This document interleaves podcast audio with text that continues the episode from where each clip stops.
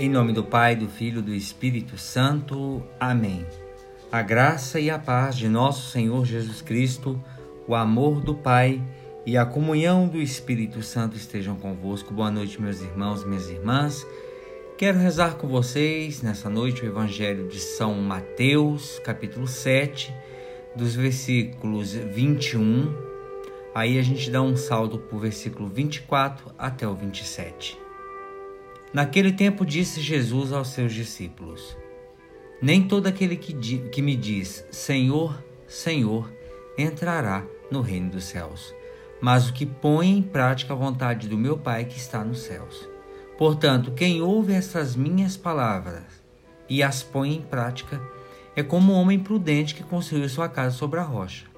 Caiu a chuva, vieram as enchentes, os ventos deram contra a casa mas a casa não caiu, porque estava construída sobre a rocha. Por outro lado, quem ouve estas minhas palavras e não as põe em prática é como um homem sem juízo que construiu sua casa sobre a areia. Caiu a chuva, vieram as enchentes, os ventos sopraram e deram contra a casa, e a casa caiu, e a sua ruína foi completa. Palavra da salvação, glória a vós, Senhor.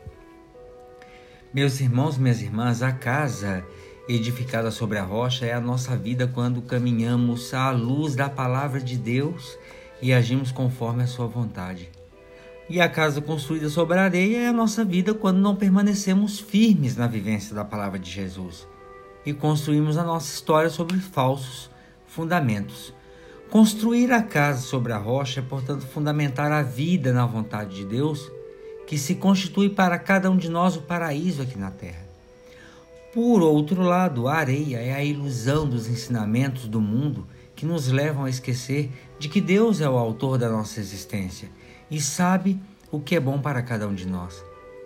Dessa forma, vejam, na hora da tempestade, a nossa vida ruirá e por isso experimentaremos o fracasso, a desolação. Não precisamos imaginar muito, mas até um sim, uma simples enfermidade ou um baque financeiro pode nos tirar do sério quando não temos a nossa vida firmada em Deus e em Suas promessas.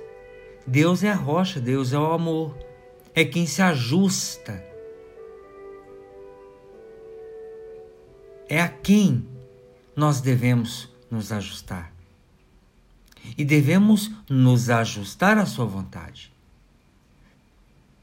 Nós que conseguimos nos ajustar à vontade de Deus teremos uma vida firme, confiantes. E as tempestades, os terremotos, os ventos, claro, podem nos dar medo, mas não nos abalarão. As dificuldades da nossa vida são momentos preciosos para percebermos se estamos firmes sobre a rocha.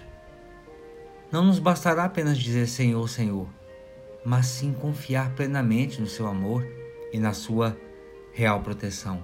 Hoje a palavra do Evangelho convida-nos a meditar com uma seriedade sobre a infinita distância entre o mero escutar e invocar e o fazer, quando se trata de da mensagem e da pessoa de Jesus.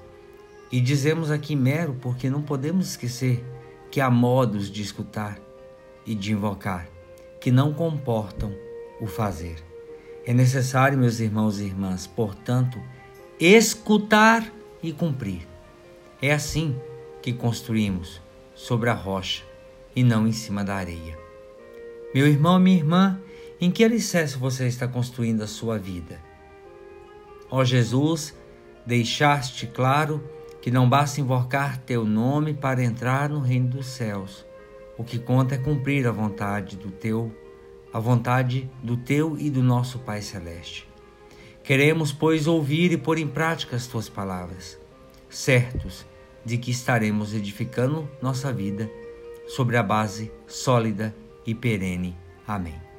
Pela intercessão da bem-aventurada Virgem Maria, do seu esposo São José. Desça e permaneça sobre cada um de nós a bênção e a proteção de Deus Todo-Poderoso, Pai, o Filho e o Espírito Santo. Amém. Peçamos a Maria que nos ajude em nossa caminhada de cristãos e cristãos que estão abertos a escutar e a agir. Ave Maria, cheia de graça, o Senhor é convosco.